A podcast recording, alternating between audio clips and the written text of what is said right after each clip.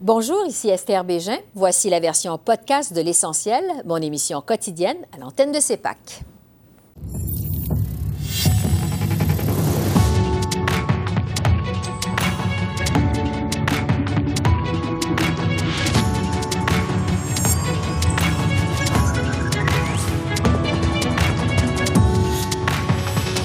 Mise à jour économique de mardi. Ottawa pourrait annoncer 15 milliards pour plus de logements. Le ministre Sean Fraser répond à nos questions. Un enfant sur quatre vit de l'insécurité alimentaire au Canada. On fait le point sur la promesse d'un programme national dans les écoles avec Tommy Kolchik, directeur général du Club des petits déjeuners. Les nouveaux rebondissements dans l'affaire des deux Michael. Michael Spaver accuse Michael Kovrig d'être à l'origine de leur arrestation selon le Globe and Mail. L'ancien ambassadeur Guy Saint-Jacques est avec nous. Bonsoir, Mesdames, Messieurs. À la veille de la présentation de l'énoncé économique à Ottawa, la question du logement est sur toutes les lèvres. Plusieurs médias révèlent que la ministre des Finances annoncerait 15 milliards destinés à la SCHL pour financer la construction de logements locatifs à des taux d'intérêt avantageux.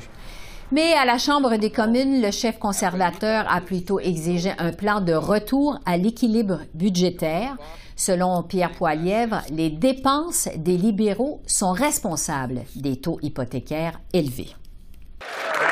Après huit ans, ce premier ministre n'en vaut pas le coup des hypothèques, selon le directeur parlementaire du budget et le gouverneur de la Banque du Canada, j'ai raison que les déficits de ce premier ministre ajoutent à l'inflation et les taux d'intérêt. La Banque Scotia a dit que ces déficits augmentent les taux d'intérêt de 2% Ça veut dire un autre 700 dollars par mois dans paiement hypothécaire. Avant que les Canadiens ne perdent leur maison, est-ce que le premier ministre va finalement accepter mon plan à gros bon sens et annoncer une date?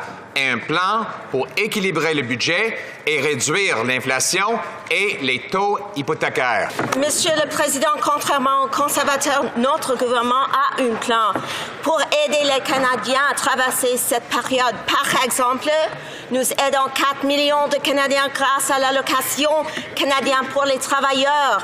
Aussi, plus de 6 millions de Canadiens grâce à l'indexation de la pension de la sécurité de la vieillesse. Quel est le plan des conservateurs, Monsieur le Président? C'est vrai, ils n'en ont pas. Pour discuter de la mise à jour économique de demain et des besoins en matière de logement, je retrouve le ministre Sean Fraser. Bonsoir, Monsieur le ministre. Bonsoir. Pierre Poilievre, d'abord, critique votre fonds d'accélération du logement. Il dit que toutes vos, annonces avec les villes, c'est surtout une activité de promotion de votre gouvernement, pas vraiment un plan. Qu'est-ce que vous répondez à Pierre Poilievre? Ah, c'est clair, il ne comprend pas le, programme. Euh, le, programme a changé la façon euh, pour, des villes, pour des communautés et euh, dans la Caisse de Québec, la, province, pour changer la façon de construire des logements. après neuf ententes avec les cités et l'entente avec le Québec, nous expectons une, une additionnelle 175 000 unités de logements partout notre pays. C'est une bonne chose. Programme marche et euh, euh, je vais continuer mes efforts euh, de changer la façon pour la communauté de, de construire des logements. Mhm.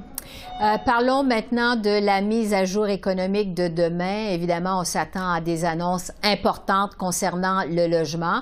Certains médias parlent même de 15 milliards de dollars. Bon, on le sait, c'est le même montant que le Conseil du Trésor demande aux différents ministères. Est-ce que tout l'argent économisé va être réinvesti dans le logement? Ah, oui, c'est important de, comprendre des programmes. Euh, je, je ne fais une annonce euh, euh, ce soir. c'est important pour attendre pour demain. mais juste pour exemple, le, programme qui finance des, logements locatifs.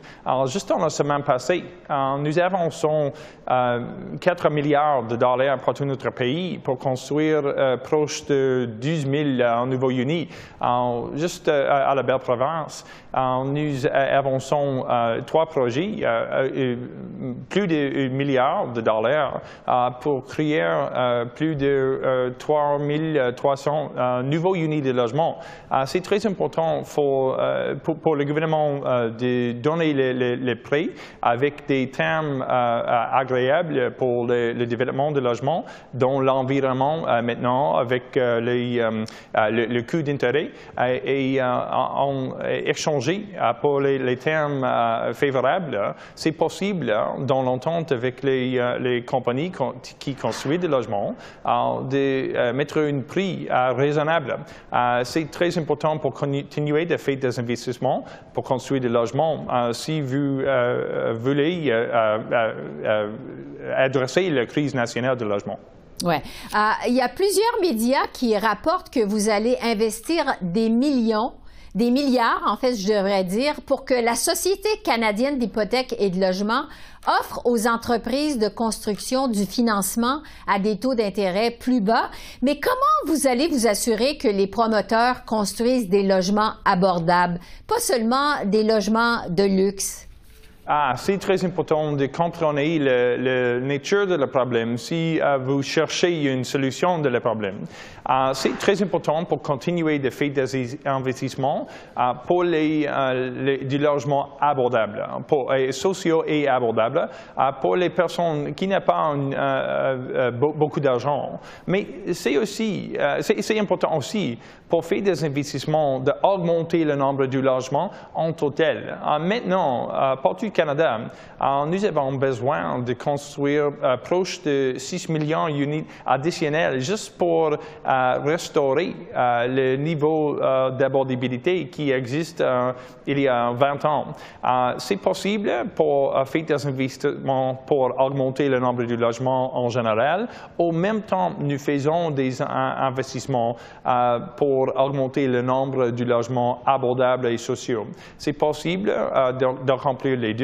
Et, euh, je vais continuer de collaborer avec des juridictions, avec des euh, secteurs euh, pour construire beaucoup de logements abordables et dans le marché. Ouais. la mise à jour économique de demain devrait aussi inclure certaines mesures pour réduire le nombre de locations à court terme, comme par, par exemple sur Airbnb. Est-ce que c'est le genre de choses qui peut vraiment faire une différence sur la crise du logement au pays, vous pensez? Ah oui, c'est important d'utiliser chaque outil dans le système euh, pour adresser la crise nationale de logement. Maintenant, euh, il y a euh, des dizaines, milliers d'unités qui sont utilisés pour le, logement l'occasion. et, c'est très important pour adresser ce, problème parce que le logement, ce n'est pas juste un investissement, c'est une place pour une famille de vivre leur vie. si nous utilisons euh, des outils euh, comme le, système d'impôt, par exemple, euh, pour adresser les, défis.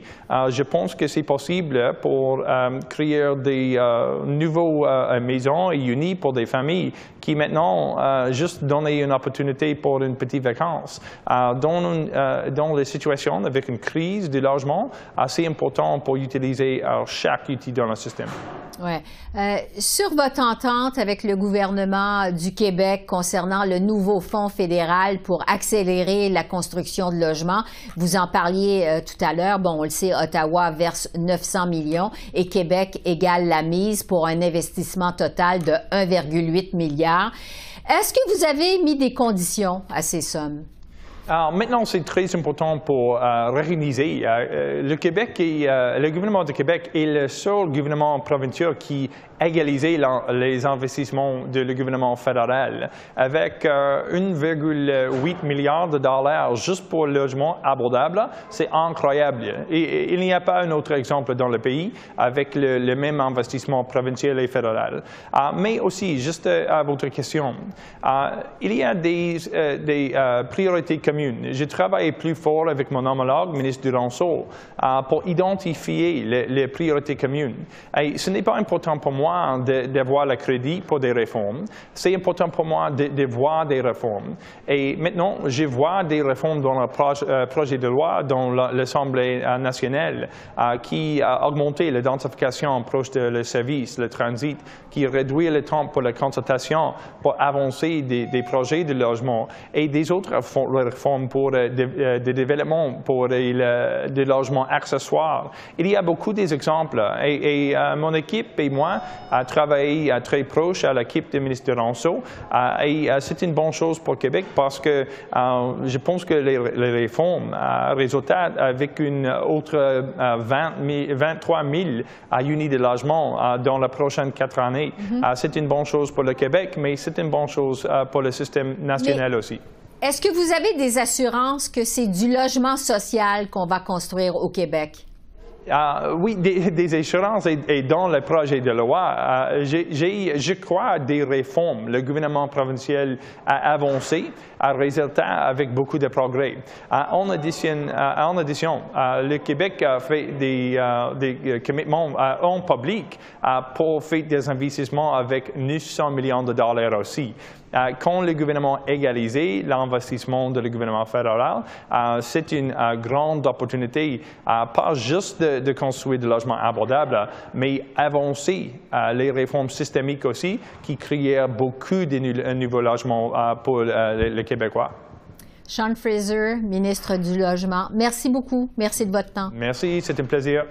Et alors qu'on attend cette mise à jour économique, les besoins en aide alimentaire sont criants au Canada.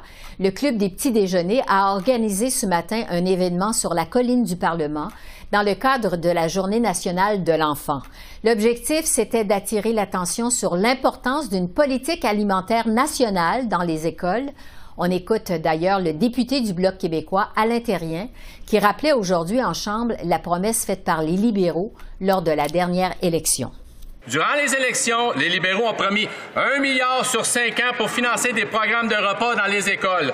Demain, la ministre doit réaliser cet engagement électoral. La rigueur budgétaire, c'est pas l'austérité, surtout pas sur le dos des gens qui ont de la difficulté à nourrir leur famille. Est-ce que la ministre va tenir promesse demain et annoncer le versement au Québec des sommes pour l'aide alimentaire dans les écoles?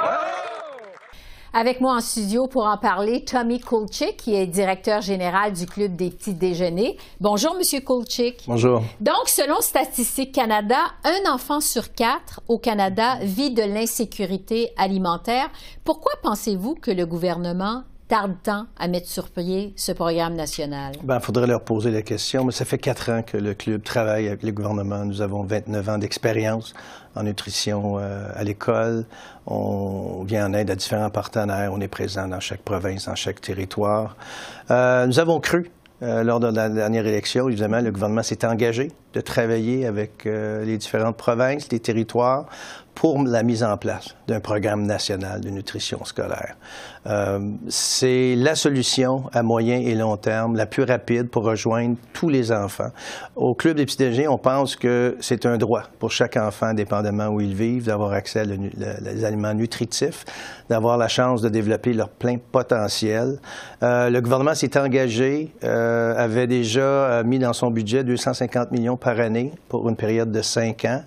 Alors, on, est très, on était très heureux. Mm-hmm. Le lendemain des, élections, évidemment, on était très déçus. Euh, le gouvernement n'était pas prêt. Le gouvernement a débuté des consultations euh, un peu partout euh, au Canada et ça tarde à venir. c'est depuis plusieurs années, on a rarement vu un cocktail économique explosif. Oui. Bon, justement, quand on parle d'insécurité alimentaire chez les enfants, qu'est-ce que vous constatez exactement? Écoutez, c'est des jeunes qui, n'ont pas accès à des aliments nutritifs. C'est des jeunes qui arrivent à l'école, qui euh, arrivent le ventre vide. Et, ce que, l'on voit, c'est que lorsqu'on met en place un programme, j'étais dans, le nord de l'Alberta, euh, dans les écoles, il y avait 50 étudiants par jour qui manquaient. Le taux d'absentéisme a diminué. Maintenant, c'est 3 et 4. Les jeunes ont accès à une alimentation saine. C'est pas seulement de nourrir les enfants à l'école avec un ventre vide, de développer leur plein potentiel. Mais Madame Bégin, c'est un investissement dans le bien-être collectif. Lorsqu'un enfant qui, est nourri le matin, qui développe son plein potentiel, c'est un enfant en santé. C'est un enfant. Donc, on, parle de diminuer les coûts de santé à l'avenir. Et un enfant, euh, je disais tantôt aux élus et aux, euh, aux, sénateurs qui étaient présents à notre, notre rencontre euh, déjeuner sur la colline, aujourd'hui, dans les garderies, dans les écoles alimentaires, dans les écoles secondaires. En ce moment, il se trouve le prochain premier ministre, le prochain médecin, avocat, euh, plombier, électricien.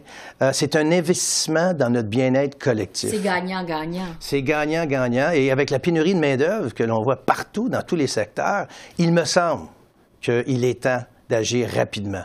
Alors, je peux vous dire que si dans le prochain budget, au gouvernement fédéral 2024, euh, il n'y a pas de sous pour la mise en place d'un programme national de nutrition scolaire, ben, on laisse tomber tout simplement les enfants. Parce qu'on a entendu le Bloc québécois qui demande que ce soit même demain dans la mise à jour économique. Euh, quelles sont vos attentes par rapport à cette mise à jour? Ben, mes attentes seraient qu'on ait une bonne nouvelle, mais l'information qu'on reçoit, évidemment, ça ne sera pas inclus dans, la prochaine annonce. Non. Alors, non, pas du tout.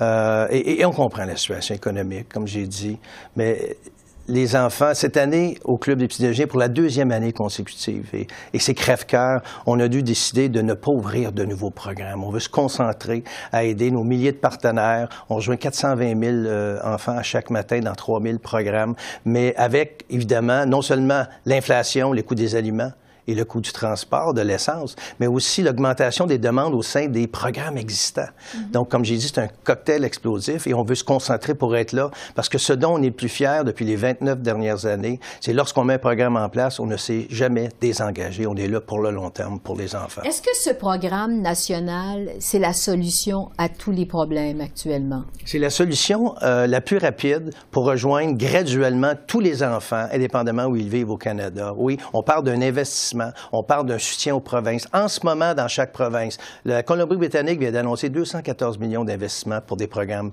de nutrition scolaire. Au Manitoba, il y a eu une élection.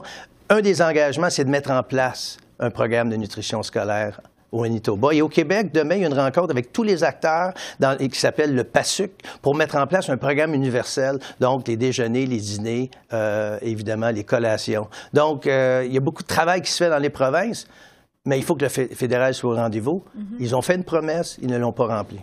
À ceux qui disent qu'on n'a pas les moyens d'un tel programme national, qu'est-ce que vous dites? Écoutez, c'est un investissement. Euh, on ne peut pas se permettre de ne pas investir. On dit toujours que les enfants, c'est notre futur, mais c'est le présent, c'est les investissements qu'on fait présentement. Pierre Fortin, l'économiste, il y a quelques années, on parle de 10-15 ans, il va évaluer à 55 000 par enfant les décrocheurs scolaires, combien ça coûtait à une société. Alors, je le répète, d'investir dans nos enfants, de s'assurer qu'ils maximisent leur plein potentiel, ça veut dire qu'on va régler, on va diminuer les coûts de santé à l'avenir, puis on va régler un problème de main-d'œuvre et on sera tous bien collectivement. C'est un investissement qui rapporte. Je le disais tout à l'heure, c'est gagnant-gagnant. Tout à fait. Mhm. Et la seule façon de le faire, c'est ensemble. Le club a réussi à rejoindre les individus, les gens d'industrie.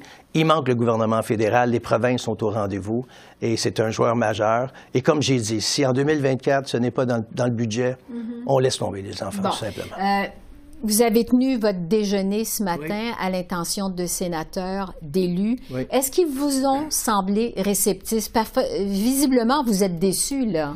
On a fait un sondage récemment et 88% euh, des Canadiens disaient que euh, les, gouvernements fédéraux, provinciaux et municipaux devraient faire un enjeu prioritaire, la nutrition au niveau des enfants et des adolescents. Et que 84 des Canadiens étaient très déçus. Ils voulaient que le gouvernement mette en place le programme de nutrition scolaire. Alors, on parle à tous les partis, on échange. Ils sont tous pour un programme de nutrition scolaire. Et les, les partis d'opposition commencent à mettre la pression auprès du gouvernement pour que ça soit mis en place le plus rapidement possible. Et vos attentes donc, c'est le prochain budget en 2024. Mes attentes auraient été que ce soit déjà en place. Mes attentes auraient été que demain, on ait une belle annonce et puis qu'on puisse amorcer la mise en place avec les différentes provinces et différents partenaires.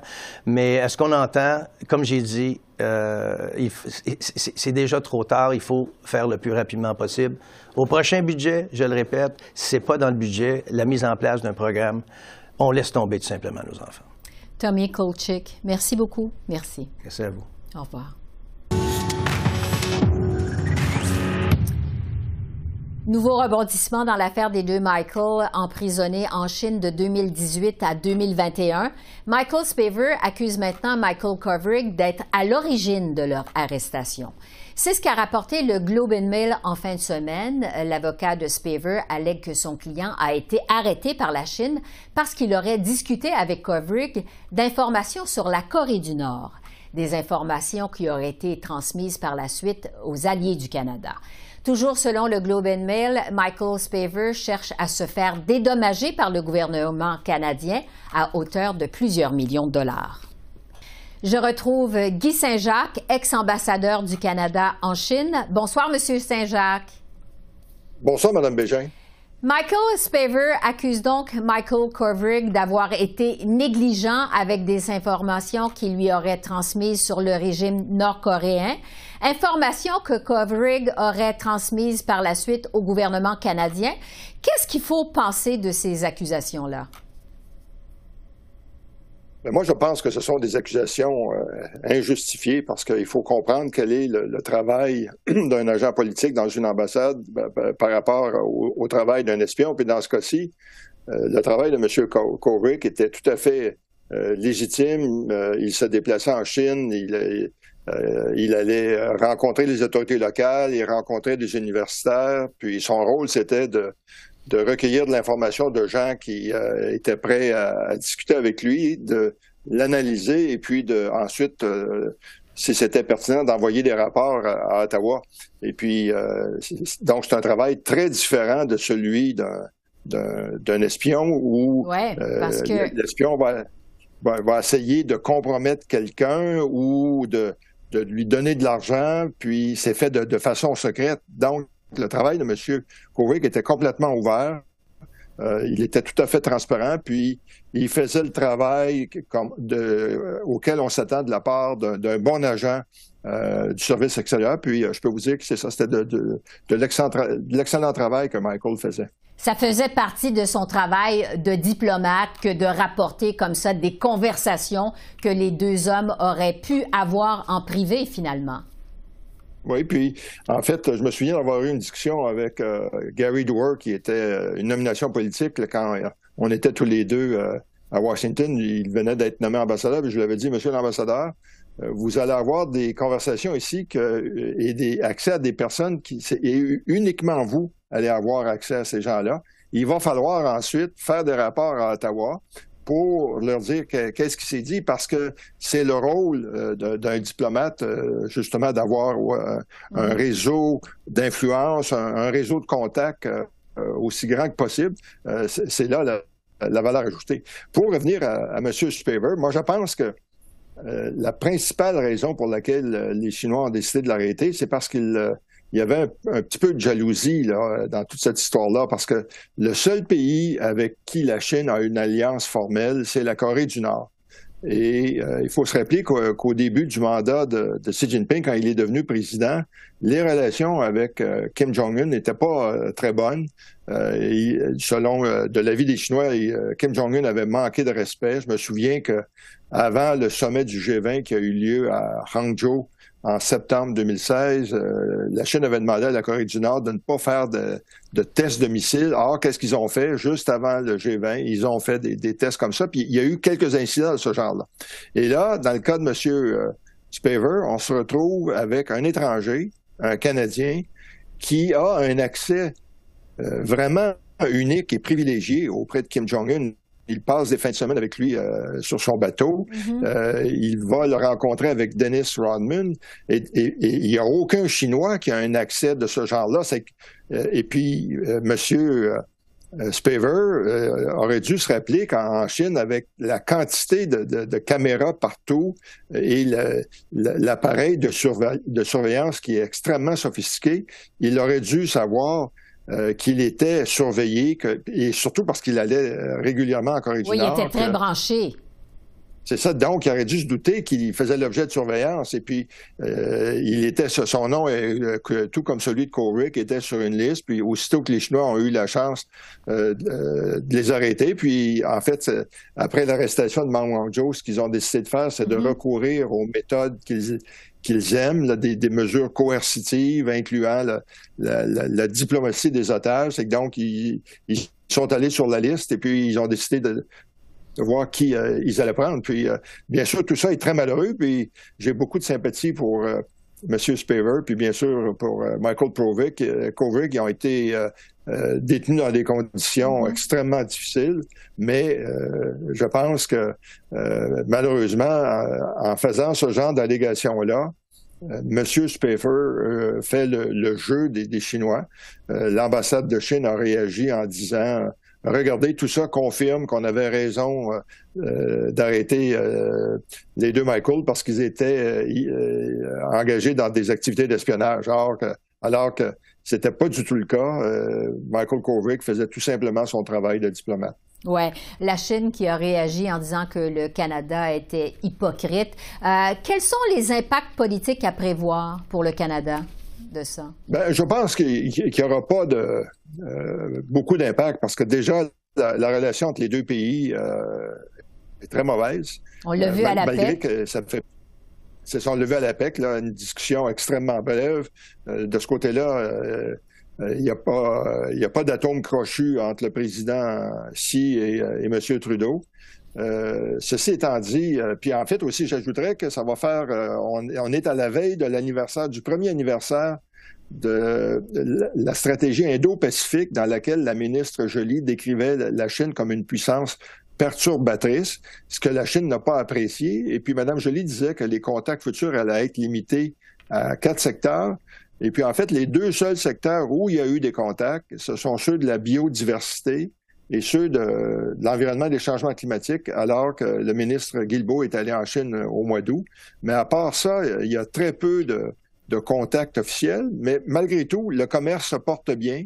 On a établi un nouveau record d'exportation euh, l'an passé. Il faudra voir cette année euh, si ça s'est maintenu. Je pense qu'avec le ralentissement économique en Chine, particulièrement dans le, du côté immobilier, du côté de la construction, probablement que nos exportations vont avoir baissé un peu. Pour revenir sur cette poursuite de Michael Spaver, parce qu'il poursuit euh, le gouvernement canadien pour plusieurs millions de dollars pour cette détention euh, arbitraire, euh, quelles sont les chances que cette poursuite aboutisse?